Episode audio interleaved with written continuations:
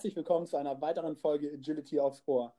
Mein heutiger Gast, und ich bin extrem froh, dass ich Sie hier begrüßen darf, und ich darf es verraten, ist 32 Jahre alt, lebt mit ihrem Partner und ihren vier Hunden in der Nähe von Stuttgart im schönen Nordschwarzwald.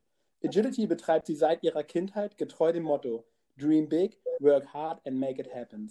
Wenn wir sie fragen würden, würde sie sagen, jeder von uns kann etwas Großartiges mit seinem Hund schaffen und seine persönlichen Ziele mit Leidenschaft, Mut und Willen erreichen. Gemeinsam mit ihren Hunden durfte sie schon sehr viele Erfolge feiern. Unter anderem ist sie zweifache Teamweltmeisterin, Team-Europameisterin und Vize-Craft-Siegerin im British Open. Ich freue mich unendlich doll, dass sie heute da ist und euch einen Einblick in ihr Leben, ihren Werdegang im Agility und ihren Gedanken zu unserem liebsten Hobby geben wird. Hallo Liz Ströhle. Hi Jan, grüß Und wir hören, du bist nicht alleine. Nein, meine Hunde kläffen gerade hier schön rum. Sehr gut. Das ist doch authentisch. Alle denken bestimmt immer, bei euch sind die Hunde total brav und kläffen nie. Ja, nee, schön wär's. Wenn jemand nach Hause kommt, ist immer laut. ja, cool. Liz, vielen, vielen Dank, dass du dabei bist. Ja, gerne. Freut mich auf jeden Fall sehr, dass ich dabei sein darf und ähm, ein Stück von meiner Geschichte weitergeben darf. Cool. Dann beginn doch einfach mit deiner Geschichte. Wo fing die an? Wie kam der erste Hund? Wie bist du zum Agility gekommen? Wie lange machst du das alles schon? Ja, also zum Hund bin ich tatsächlich schon als Kind gekommen. Ähm, ich war immer an Tieren und auch insbesondere an Hunden sehr interessiert. Und meine Kindergartenfreundin damals, die haben einen Border Collie bekommen und dann entstand bei mir als Kind im Alter von vier, fünf Jahren so etwa der Wunsch nach einem eigenen Hund. Ähm, meine Eltern hatten bis dato überhaupt keine Berührungspunkte mit Hunden und waren dann natürlich sehr skeptisch und haben das so ein bisschen als Phase von mir abgetan. Ähm, ich habe dann zum fünften Geburtstag tatsächlich so einen Pipi-Hund geschenkt bekommen. Ich weiß nicht, ob du das noch ja, kennst. Klar. Mit der Ausziehleine und mit Knöpfchen zum Wasserlassen. Ähm, ja, damit habe ich mich aber natürlich nicht zufrieden gegeben und habe weiter meine Eltern bearbeitet, dass ich doch einen Hund bekomme. Und ja, nach so circa zwei weiteren Jahren haben es meine Eltern dann endlich eingesehen und hatten Erbarmen mit mir. Und ähm, wir haben dann gemeinsam entschieden, einen Hund anzuschaffen. Und unser erster Familienhund zog dann im, hu, wann war denn das? Im Januar 96, glaube ich, bei uns ein. Und es war ein Border Collie namens Hank. Cool. Ja, und entgegen aller Befürchtungen von meinen Eltern ähm, habe ich tatsächlich nie das Interesse an den Hunden verloren und habe mich auch nach der Schule jeden Tag um den Hund gekümmert, war mit ihm auf dem Hundeplatz, in der Jugendgruppe und auch im Turnierhundesport. Okay, so die Anfänge. Und wann? Ja, genau, richtig. Wann und wie kam Agility ja. dazu? Ähm, Agility kam tatsächlich mehr durch Zufall dazu. Und zwar hat unsere damalige Nachbarin einen Golden Retriever gehabt. Und die hat uns dann erzählt, ja, auf dem Hundeplatz gibt es jetzt eine neue Sportart, ähm, das nennt sich Agility und es soll im September starten. Ja, das wäre doch auch was für den Henk und mich. Ähm, wie wäre es denn, wenn ich da mitmachen würde? Und ähm, ja, dann hat meine Mutter gesagt, ach, ich finde das eine super Idee, dann bist du aufgeräumt, Kind, komm, geh doch mal dahin. Und so kam ich zu meinem ersten Agility-Training. Das war im Jahr 1999. Ja, krass. Weißt du noch, was das erste Gerät war, was ihr kennengelernt habt? Ja, das war so klassisch der Tunnel wie bei fast jedem ungefähr. ja, cool. cool. Und ja, damals bis heute ist ja. eine ganze Menge passiert, würde ich sagen. Ja, auf jeden Fall. Ähm, ja, mit dem Henk habe ich dann natürlich so, ja, die ersten paar Jahre halt just for fun natürlich Agility trainiert. Damals war das auch noch nicht so krass mit den Turnieren. Ähm, ich war ja ein Kind, bin auch nicht mobil gewesen. Ich bin dann immer zum Hundeplatz gelaufen. Und ja, nach so circa drei Jahren hat unsere Trainerin uns dann für turnierreif empfunden. Und ähm, wir sind dann die ersten paar Turniere gestartet. Das war aber damals so, damals ist halt vier, fünf Turniere im Jahr gelaufen, nicht wie heute. Und ähm, wir haben es dann so, ich glaube, bis ins A2 haben wir es geschafft. Und ähm, der Henk ist dann leider relativ früh gestorben auch. Und wir haben dann einen neuen Border Collie bekommen in der Familie. Der hat allerdings aufgrund von HD dann äh, nur Obedience machen können. Da habe ich dann auch recht viel im Obedience-Bereich mit ihm gemacht. Und ähm, ja, so waren praktisch meine Anfänge in der Familie mit unseren Border Collies. Ja, cool. Und dann irgendwann warst du richtig, richtig angefixt von dem ganzen Kram. Ja, genau. Als ich ausgezogen bin, wollte ich unbedingt einen eigenen Hund haben, weil den Jet musste ich dann bei meinen Eltern lassen. Und ähm, ja, so zog dann der Spook ein, den habe ich auch noch heute, der ist mittlerweile 14 Jahre alt. Und ähm, mit ihm habe ich dann erstmal so ein bisschen mit Struktur auch Agility kennengelernt. Hatte dann das große Glück, auch durch einen Vereinswechsel zu kompetenten und erfahrenen Trainern zu kommen. Ähm, zum einen war mein Trainer der Ralf Bauer, das sagte vielleicht ja, klar. was. Ja, vom HSV Mühlacker, genau. Und äh, von ihm konnte ich dann auch unfassbar viel lernen, äh, wie man auch modern führt, ein bisschen schneller führt, sportlicher führt. Und ja, mit dem Spook war ich auch erfolgreich dann im A3 unterwegs, hier regional war auch mal auf einer deutschen Meisterschaft und auch mal auf den WM-Qualis, aber war natürlich weit von dem entfernt, was ich jetzt heute mit meinen Hunden mache. Und dann irgendwann hat dir das nicht mehr gereicht oder wie kam es dann zu noch mehr? Ja, tatsächlich ähm, hat mir das zur damaligen Zeit schon gereicht. Ähm, ich wollte dann irgendwann gerne einen zweiten Hund zum Spook dazu haben, hatte dann aber gesagt, ich möchte keinen zweiten großen Hund, ich möchte lieber was Kleines. Also war klar, es wird kein zweiter Border Collie. Es wird ähm, eher was in Richtung ja, Handtaschenhund. und ich wollte natürlich was Aktives haben, was dem Border Collie sehr ähnlich ist. Und bei mir auf dem Hundeplatz hatte ähm, eine Trainingskollegin Shelties, die mir richtig gut gefallen haben, die total aktiv waren. Die waren eigentlich wie die Border Collies nur in klein. Und ja, so bin ich zu Lou und ihrer Züchterin gekommen und die Lou habe ich seit 2011 und ja, ich denke, jeder kennt mich mit ihr und ähm, weiß, was ich alles für Erfolge mit ihr hatte. Und ja, das war so mein Einstieg in die richtige Droge Agility. Ja, cool. Wie sehr verändern einen denn diese Erfolge oder wie sehr verändert ähm, einen das im, in dem Umgang mit dem Hund oder mit dem, mit dem, mit dem Sport? Ähm, also ich würde sagen, die Erfolge an sich haben mich überhaupt nicht verändert. Ich bin der gleiche Mensch, der ich vorher auch war. Ich unterhalte mich immer noch mit denselben Leuten, mit denen ich mich auch davor unterhalten habe, wo ich Nobody war im Sport.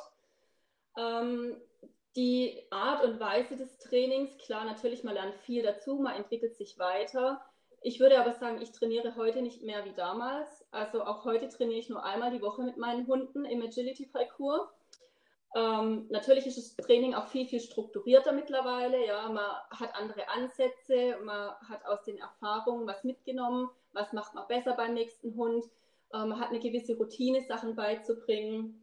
Ja, aber ich würde sagen, dem Grunde nach viel geändert. Ähm, am kompletten System habe ich eigentlich nicht. Ja, cool. Also so ein bisschen der Linie einfach treu geblieben und sich selbst.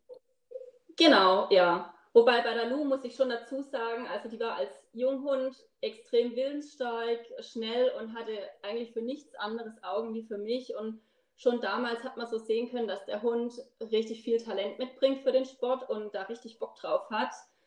Ähm, ich war auch am Anfang tatsächlich mit ihr überfordert in ihrer Geschwindigkeit. Ähm, ich hätte überhaupt nicht gedacht, dass so ein kleiner Hund so schnell rennen kann. Und ähm, ja, damals war das auch noch ein bisschen was Besonderes. Ne? Da gab es auch nicht so viele gute Smallhunde in Deutschland. Und ähm, ja, letzten Endes so mein Door-Opener, würde ich sagen, bis, äh, ja, in die bis dahin unbekannte große Agility-Welt war so ein bisschen so ein Seminar, das ich besucht habe bei der Christa und beim Alex. Und ähm, ja, ich werde nie vergessen, wie die Christa zu mir nach, dem, nach der letzten Einheit gesagt hat, Liz, dein Hund ist mega, du kannst echt alles mit der gewinnen aber du musst noch sehr viel lernen und viel schneller rennen und nicht immer alles kontrollieren. ja, und äh, damit hatte sie natürlich absolut recht, weil ich bin dem Hund nur hinterher gehechtet und äh, habe versucht, irgendwas von hinten zu führen. Ähm, habe natürlich auch alles kontrolliert, ne, dass der Hund ja keine Fehler macht und war der völlig falsche Ansatz. Ja, und ich war dann sehr, sehr angefixt nach dem Seminar und ähm, ja, mir war dann auch bewusst, dass andere Menschen wahrgenommen haben, was für einen coolen Hund ich da eigentlich an der Leine habe. Und ich wollte die Chance auf jeden Fall auch nutzen und umsetzen und habe dann auch sehr viel an mir und meinem Training gearbeitet, damit ich auch besser werde. Und ja, dafür habe ich halt auch regelmäßig dann natürlich Seminare und Trainings besucht und auch sehr viel bei Christa und Alex dafür mitgenommen. Ja, cool. Magst du uns mal in so ein Training von dir mit reinnehmen? Wie sieht es aus, wenn du trainierst? Ja, also äh, ich starte immer mit einem Warm-up meiner Hunde. Ich gehe erstmal Gassi, ähm, mache die richtig warm. Und ich habe mir aber auch daheim immer schon so ein bisschen eine Struktur ähm, zusammengerichtet. Was möchte ich heute trainieren? An welchen Schwerpunkten möchte ich arbeiten? Ich muss auch dazu sagen, ich trainiere relativ selten ganze Parcours. Ich trainiere lieber Einheiten, lieber Kleinigkeiten und ähm, gelegentlich dann Parcours-Training. Ja, cool. Was macht ihr außerhalb von dem äh, Training? Du hast gesagt, einmal die Woche trainiert ihr quasi im Parcours beziehungsweise an den Geräten. Was machst du so an ja. den anderen Tagen? Ähm, ansonsten gehe ich sehr viel mit den Hunden in den Wald. Also wir wohnen hier direkt am Feld, Wald, Wiesen, Bergtraining. Ähm, wir gehen sehr viel wandern mit den Hunden, schwimmen, Fahrradfahren. Ja, also die Hunde werden einfach auch durch, durch andere Fitnessübungen ähm, im Prinzip beweglich und fit gehalten. Ja, cool. Jetzt habe ich in deiner Anmoderation ein Turnier erwähnt und da bist du jetzt die erste, die ich hier ähm, sprechen darf, die da war ähm, bei den Crafts. Magst du uns da ja. mal ein bisschen mitnehmen? vielleicht erstmal erklären, was ist das? Wie kommt man da hin? Ja, also die Crafts ist erstmal die größte Hundeausstellung der Welt. Die findet äh, jedes Jahr in England statt, in äh, Birmingham. Und ähm, im Rahmen der Crafts findet auch immer ein großes Agility-Turnier statt, für das man sich qualifizieren muss. Ähm, und die Qualifikationen finden in England statt. Also ich sag mal so, für die Engländer ist es das Highlight des Jahres, auf der Crafts zu starten. Und ich war 2017, genau, 2017 war ich auf dem Kennel Club Festival in England und habe mich dort äh, über verschiedene Läufe für die Crafts qualifiziert mit Lou. Und ähm, ja, dann war natürlich so, boah, ich habe die Eintrittskarte für die Crafts bekommen, ich möchte da unbedingt hin. Und ähm, ja, dann bin ich im März des Folgejahres eben dann zu dieser Crafts gefahren. Riesen-Event. Ich habe noch nie so eine Ausstellung gesehen. Unfassbar viele Menschen und Hunde. Die Arena, in der ähm, die Agility-Veranstaltung stattfindet, also die ist echt äh, überwältigend. Das ist deutlich größer auch nochmal wie auf der Weltmeisterschaft. Darf ich und, kurz einhaken? Ja. Kann, kannst du so einen Vergleich zu Dortmund geben? Sehr, sehr viele von denen, die jetzt zuhören, werden die Messe in Dortmund mhm. kennen. Vergleichbar? Ja. Ähm, also Dortmund Sonntagnachmittag ist ein Mini-Hexenkessel gegen ähm, die Crafts. Okay, also das krass. sind so circa 7.000 bis 8.000 Leute, würde ich sagen, im Publikum. Und ähm, das Tolle daran ist aber, dass es nicht äh, hier nach der Nation geht, ähm, dass man nur für seine Nation applaudiert, sondern die Leute applaudieren wirklich für jeden und feuern jeden an. Und das macht richtig Bock, dort zu starten. Krass, das heißt, 7.000 bis 8.000 Menschen pushen dich da? Ja, genau, genau. Also es ist auch ähm, mehr so wie eine Show aufgebaut. Es wird auch immer live im YouTube übertragen. Die haben auch einen richtig coolen Moderator, ähm, der dann die Leute ansagt. Das ist super professionell gemacht. Also es hat echt Bock gemacht, dort zu starten. Ja, cool. Und ihr wart ja sogar relativ erfolgreich, ne? Ja, tatsächlich, genau. Also ich muss aber dazu sagen, die Parcours dort sind jetzt nicht so ultra schwer. Man kann es nicht mit einer WM vergleichen. Ähm, die sind relativ einfach gehalten, aber ja, wir sind da ähm, British Open Vizesieger geworden. Also zweiter Platz habe ich dort damals gemacht mit Alu. Krass, wie wird man danach so gesehen? Wie ist die Szene da? Ähm, ja, also England ist so ein, so ein bisschen so ein Planet für sich, würde ich sagen, was Agility betrifft. Ähm, ich war jetzt dreimal auf Turnieren dort auch und ähm, die Parcours sind ganz anders wie bei uns. Die haben ja auch teilweise andere Geräte, andere Verläufe andere Regeln. Ähm, ist natürlich das Ursprungsland des Agilities. Das macht schon ein bisschen besonders dort zu starten. Ähm, ja, also ich würde mal sagen, die sind halt viel mehr auf das Large fixiert. Ja. Small und Medium sind da tatsächlich Randklassen. Ähm, die existieren bei denen im Bewusstsein gar nicht so arg. Okay. Ja, Krass. aber hat auf jeden Fall sehr viel Spaß gemacht, trotzdem dort zu laufen. Und ähm, die haben super Small- und Medium-Teams. Die haben auch sehr viele Mischlinge, die dort laufen in den unteren Klassen, also im, im Small und im Medium.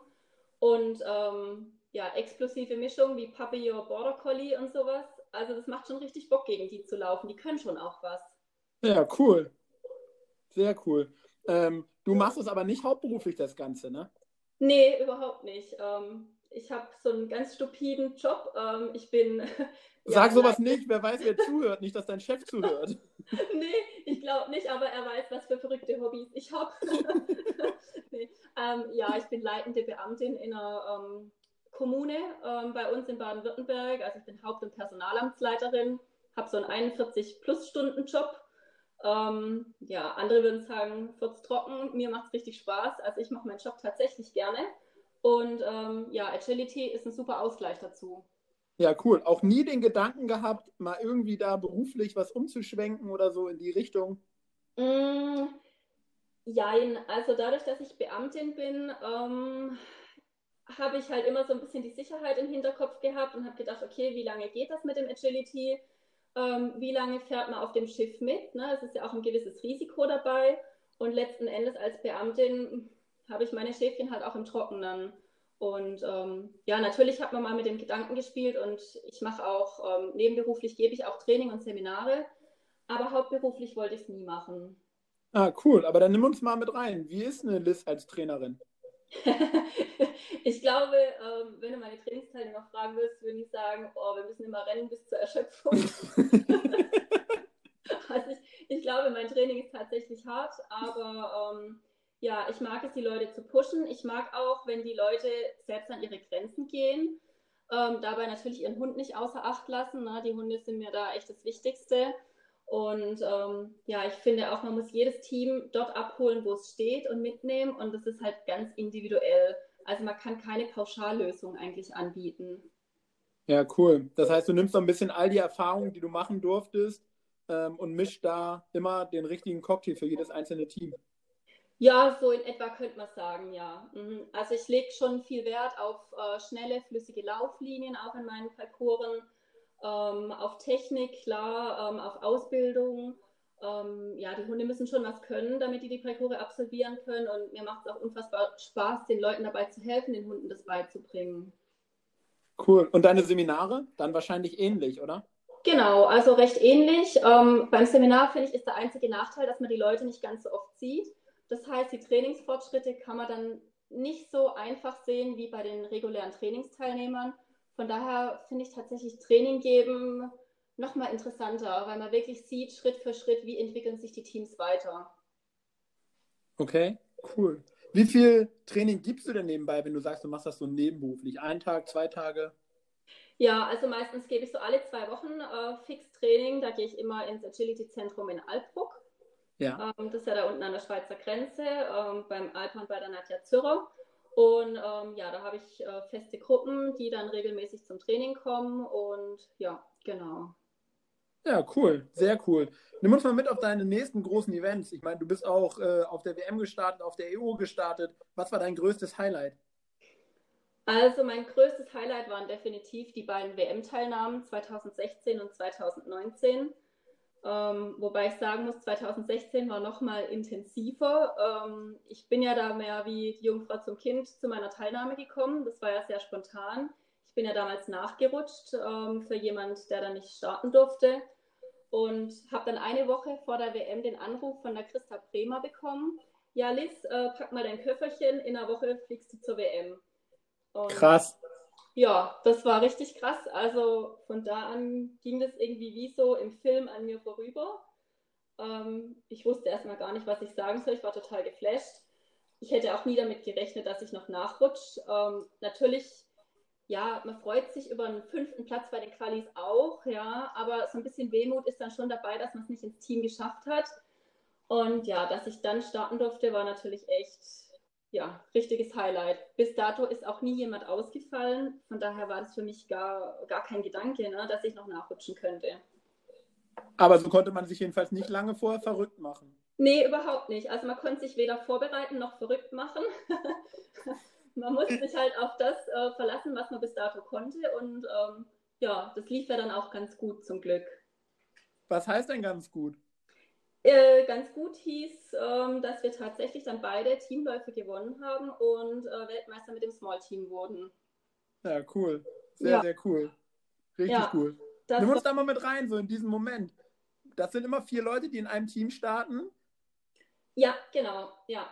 Ein weißt du noch, an welcher Position du gestartet bist? Ja, sehr genau. Ähm, ich war der dritte Starter bei uns im Team. Die erste Starterin ähm, war die Bo mit dem Cap und ähm, die zweite Starterin, die Barbara mit Asuki, die dritte war ich und vierter war ähm, Tobi mit Peanut damals noch. Okay, dritte Starterin, das heißt, man steht da schon am Rand und man sieht die ersten beiden. Ja, genau. Was geht einem dabei durch den Kopf? Geht einem überhaupt irgendwas durch den Kopf? Guckt man zu oder ist man komplett in seinem eigenen Film?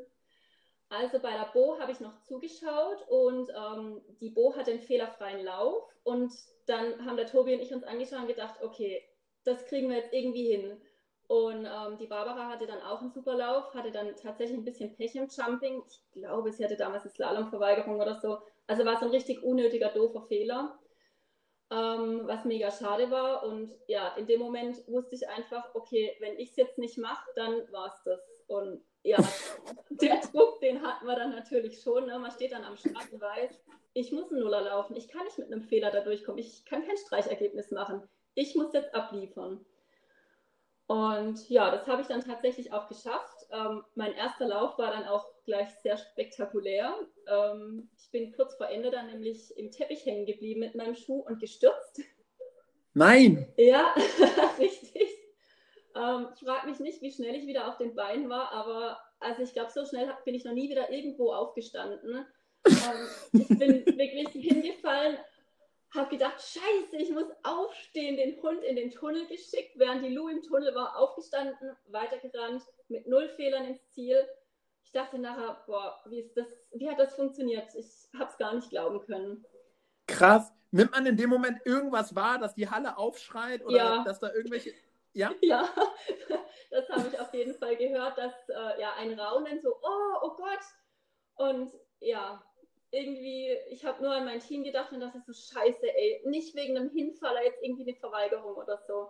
Und habe das dann echt durchgezogen und durchgekämpft und ja, Gott sei Dank war es fehlerfrei. Ja, cool. Vielen, vielen äh, Dank für diesen Einblick. Richtig genial. Ja, also ich glaube, der, äh, der Hinfaller hat dann auch einige Lacher gebracht. Ähm, es war etliche äh, Stunden dann auch Gespräch, glaube ich, in Facebook und auf anderen Social Media Kanälen. Teilweise meine Leute so haben äh, das Video mir geschickt und dann hundertmal in der Wiederholung, wie ich hingefallen bin. also ja, war schon witzig. ja, cool. Sehr, sehr cool. Ja, und ja, der Tobi hat es dann natürlich eingetütet, wie soll es auch anders sein, und ähm, hat uns den Arsch gerettet. Und ja, wir haben dann im Teamjumping gewonnen und demzufolge war klar, wir starten als letztes Team im A-Lauf. Krass. Krass. Was macht man dann in der Zwischenzeit? Ähm, also die beiden Läufe waren am selben Tag tatsächlich. Das heißt, wir hatten Gott sei Dank keine Nacht zum drüber nachdenken, was jetzt passiert. Und ja, für uns war irgendwie klar, wir haben den Jumping gewonnen, wir wollen jetzt das ganze Ding hier gewinnen. Und ähm, wir hatten 2016 echt ein super Team dann. Ähm, wir wussten, unsere Hunde sind alle schnell genug, um das aus eigener Kraft auch schaffen zu können, mit dem Team ganz vorne hinzulaufen. Ähm, ja, und dann war eigentlich der A-Lauf mehr oder weniger auch schon da. Der Tamasch hat damals gerichtet.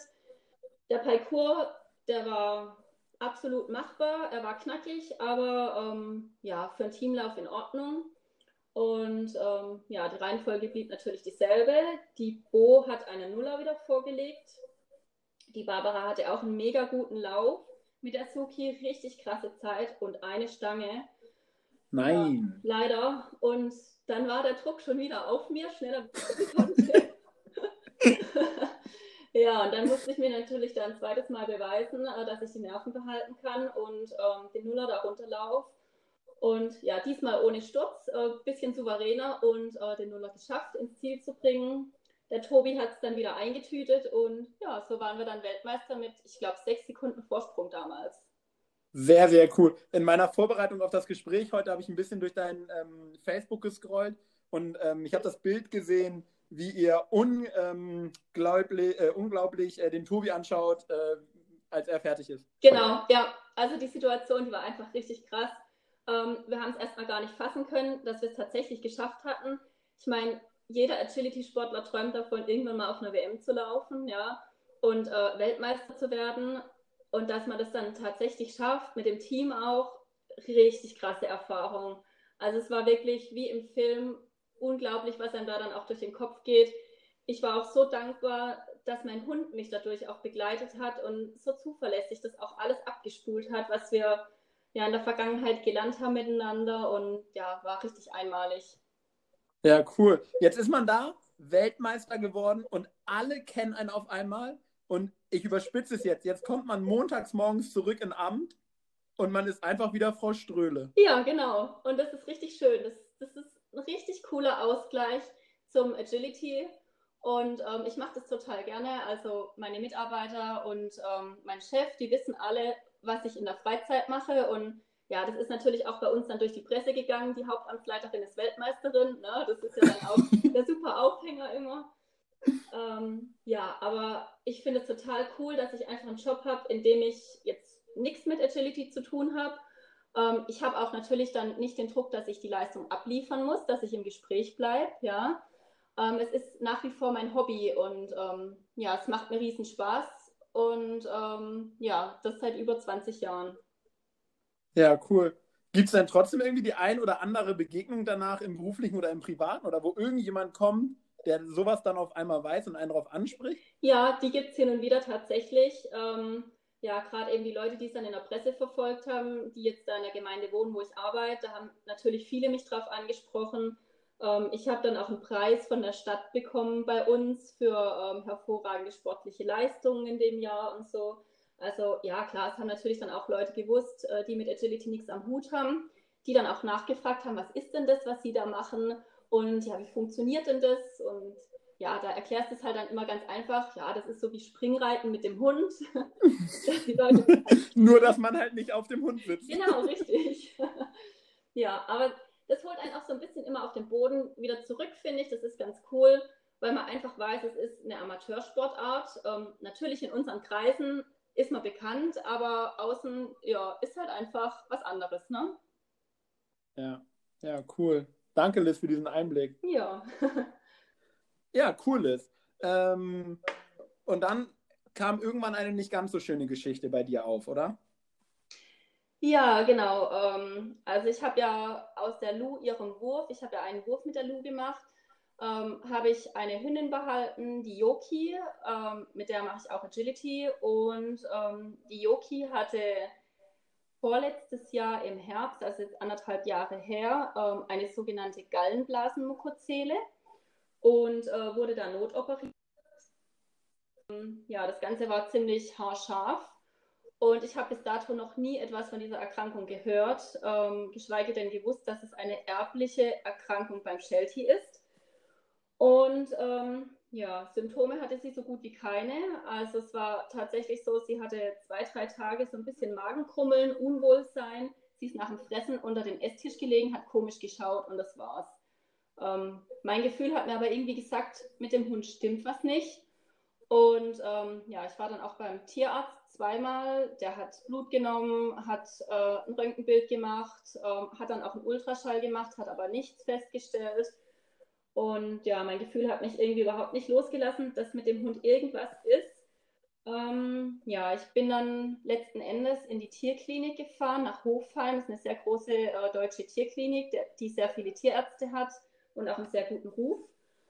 Und ähm, habe denen eben das Problem mit der Yoki geschildert. Die haben dann auch erstmal gesagt, hm, ja, schauen wir uns mal an. Ja gut, Symptome sieht man eigentlich jetzt nichts. Und die haben dann nochmal einen Ultraschall gemacht und dann kam raus, dass die Yoki eine Gallenblasenmukozele hat, die kurz vorm Platzen ist und ähm, sofort operiert werden muss. Krass. Ja. Sehr krass. Ziemlich krass. Ja, das, und am Wochenende davor bin ich noch ein Turnier mit ihr gelaufen. Da war sie ganz normal, hat beide Läufe auch gewonnen. Also ich hätte niemals gedacht, dass der Hund so eine schwere Erkrankung hat und es so schnell gehen kann. Und dann hast du etwas, wie ich finde, sehr, sehr Großartiges gemacht und du hast das öffentlich gemacht auf Facebook und hast auf diese Erkrankung und auf dieses Problem hingewiesen. Genau, ja. Also letzten Endes ähm, war dann das ganz Gute an der Geschichte, dass ich ja der Züchter von der Yoki selber bin. Das heißt, ich habe da jetzt auch niemanden an den Pranger mitstellen müssen, sondern habe letzten Endes etwas veröffentlicht, ähm, ja, was ich selber produziert oder gezüchtet habe. Ne? Und ähm, ja, ich wollte einfach auch dafür sensibilisieren für dieses Thema, weil ich glaube, dass es sehr, sehr viele Shelties gibt, in denen diese Erkrankung schlummert äh, und die Besitzer wissen das nicht. Ne? Weil oftmals ist es so, dass dann ja gesagt wird beim Tierarzt, ja, die haben halt Magenprobleme, geben wir halt was gegen, gegen die Magenprobleme oder Ernährung umstellen. Und die Krankheit kann ganz, ganz viele Jahre eben so unterschwellig äh, im Hund vorhanden sein, ja, mit ähm, Gallenblasen, Sludge nennt man das, also so eine Verdickung in der Gallenblase. Und äh, irgendwann kann sich das halt dann ausbilden und die Gallenblasenwände entzünden und dann reißt die Gallenblase. Und wenn die Gallenblase reißt, dann ist die Überlebenschance vom Hund ziemlich gering. Also meine Tierklinik hat gesagt, wenn es jemand gut ist und schnell operiert, dann ist die Chance maximal 20 Prozent, dass der Hund das noch Was? Ja. Was? Genau.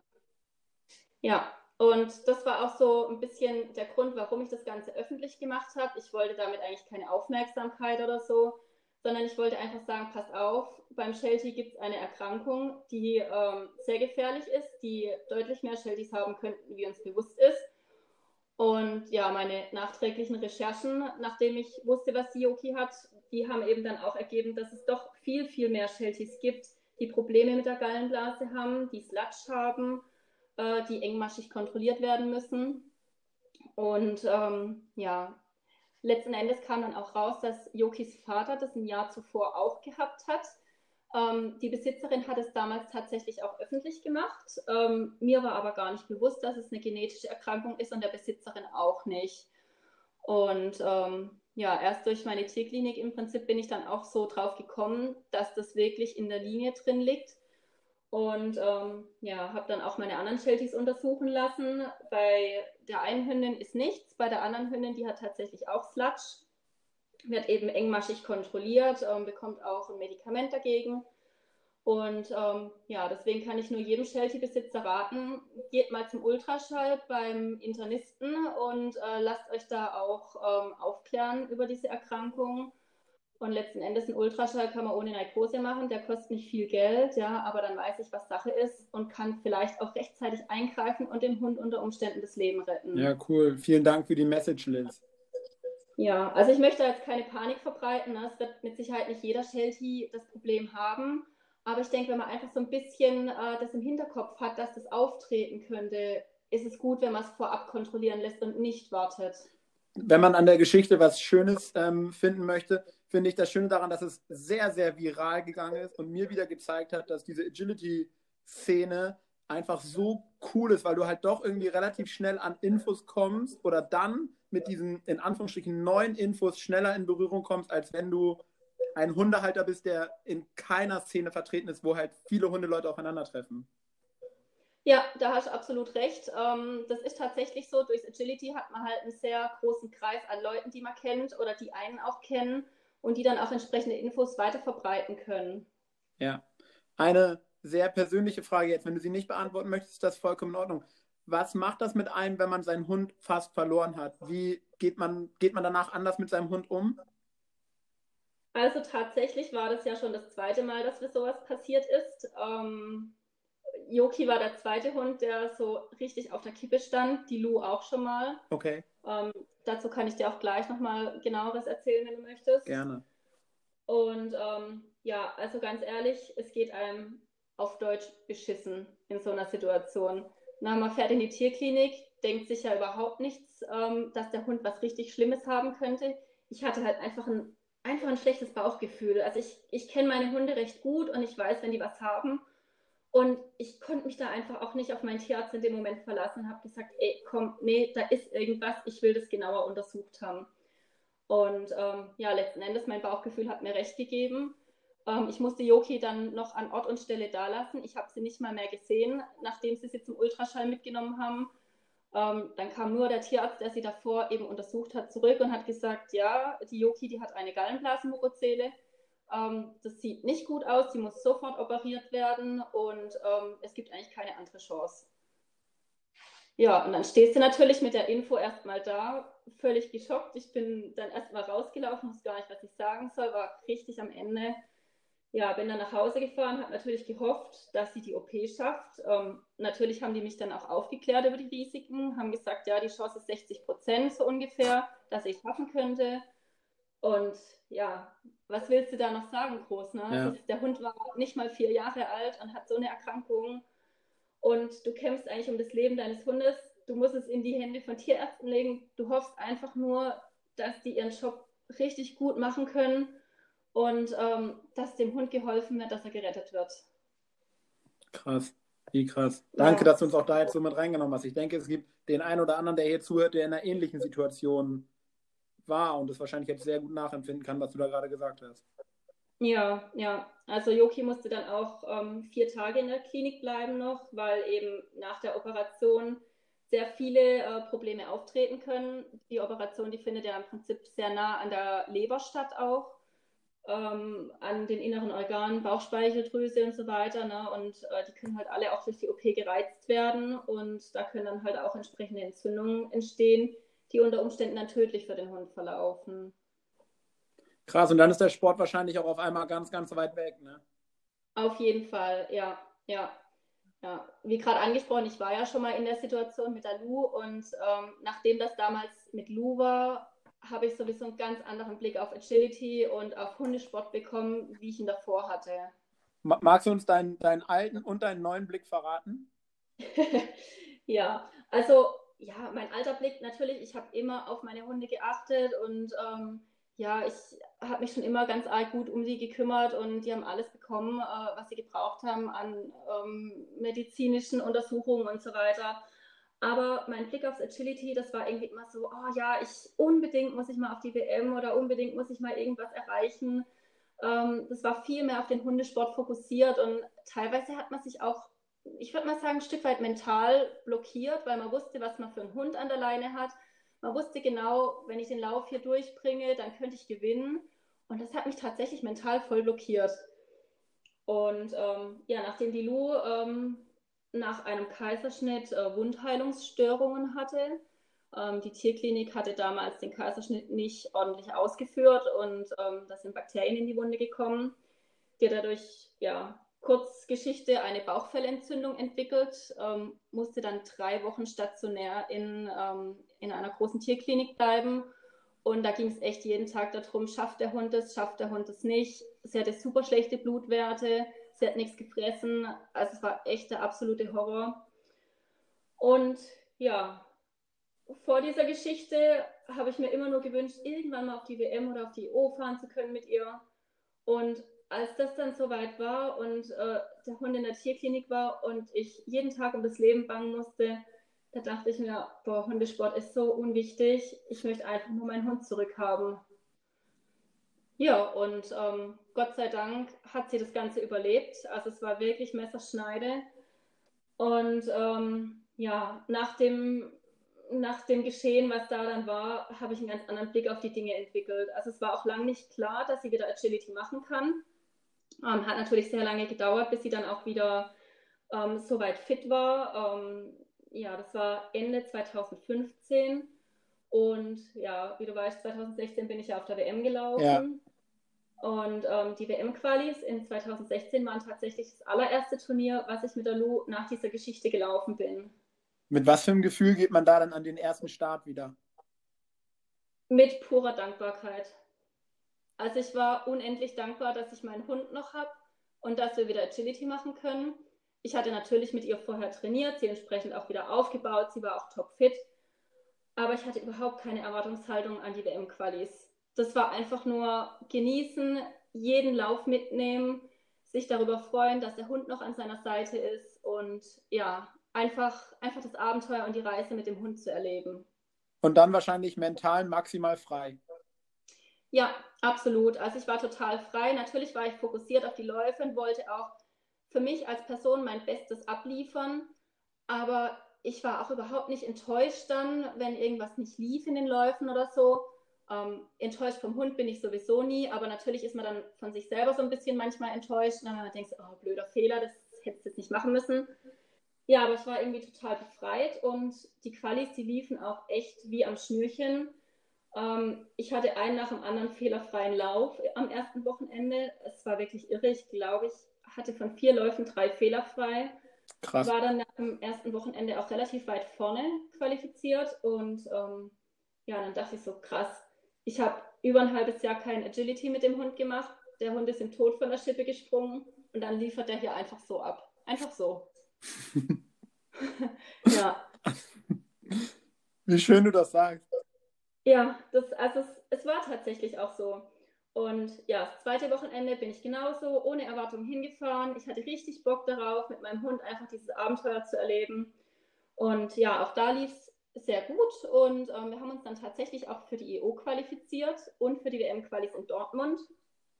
Und ja, das war natürlich mega, ne, dass ich es auf die EO geschafft habe nach dem Chaos des vergangenen Jahres. und der wenigen Vorbereitung eigentlich, die ich hatte.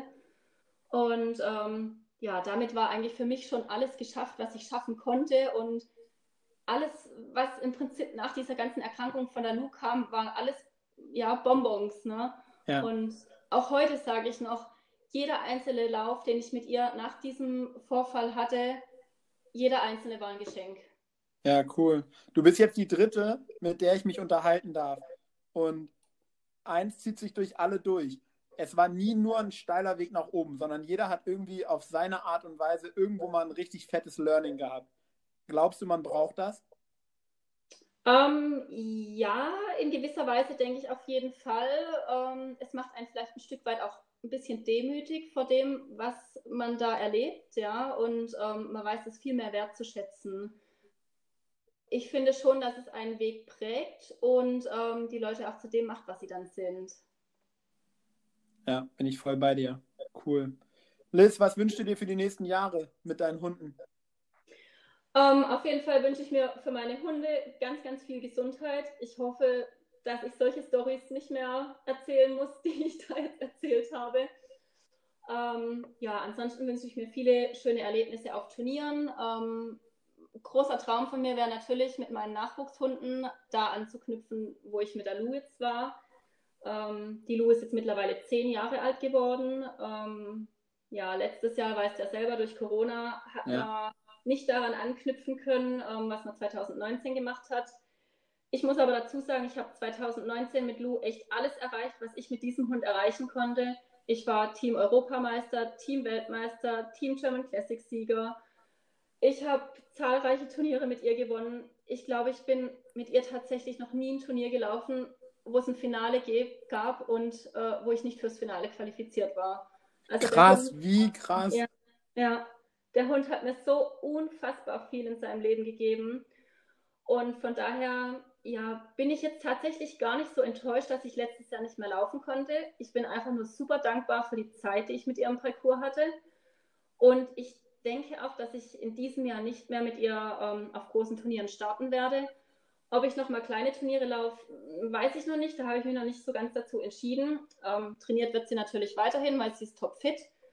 Aber ja, diese ganz großen Sachen, das werden wir nicht mehr machen. Aber ich denke, es ist auch in Ordnung mit zehn Jahren und ähm, wenn man da topfit seine Karriere beenden kann, ohne Verletzungen, die im Agility passiert sind, das ist schon sehr viel wert. Ja, wie cool. Ich kann echt jeden an dieser Stelle nur mal einladen, ähm, auf deiner Facebook-Seite ein bisschen runter zu scrollen, denn auch zum Beispiel dieses Bild von der EO, wie du mit der Fahne läufst, man sieht einfach genau das auf den Bildern, was du hier gerade beschreibst. Und ähm, ja, schaut es euch mal an, das ist ganz cool.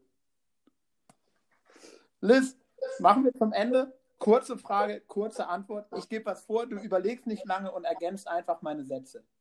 Alles klar. Agility ist für mich der perfekte Ausgleich zum beruflichen Alltag und ähm, seit über 20 Jahren meine Leidenschaft. Lieblingsgerät im Agility? Der Steg. Auch wenn er nicht klappt? Ähm, auch wenn er nicht klappt, ja. Cool. Mein Hund, meine Hunde sind für mich ähm, Familienmitglieder und Teampartner. Ich würde sagen, ich verdanke ihnen unglaublich viel in meinem Leben und äh, persönliche Entwicklung vom Kind zum Erwachsenen maßgeblich äh, geprägt und beeinflusst. Und ohne meine Hunde wäre ich heute definitiv ein anderer Mensch. Krasser Satz. Der wichtigste Satz, den ich je im Training gehört habe. Du kannst alles schaffen, wenn du daran glaubst und deine Ziele verfolgst. Agility in Deutschland wird sich in den nächsten fünf Jahren auf jeden Fall weiterentwickeln und ich persönlich freue mich ganz besonders darüber, wenn es im Small- und Medium-Bereich eine ähnliche Leistungsdichte wie im Large-Bereich gibt. Und ganz zum Schluss, was ich gerne jedem Agi-Sportler sagen würde.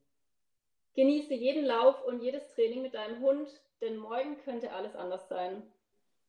Krass, Liz. Vielen, vielen Dank. Das Gespräch ging in eine ganz, ganz andere Richtung, als ich vorher dachte, aber ich fand es wunderschön und ich danke dir für deine ehrlichen Worte und für die vielen, vielen, vielen Momente des Nachdenkens, die du uns damit hier, glaube ich, gegeben hast.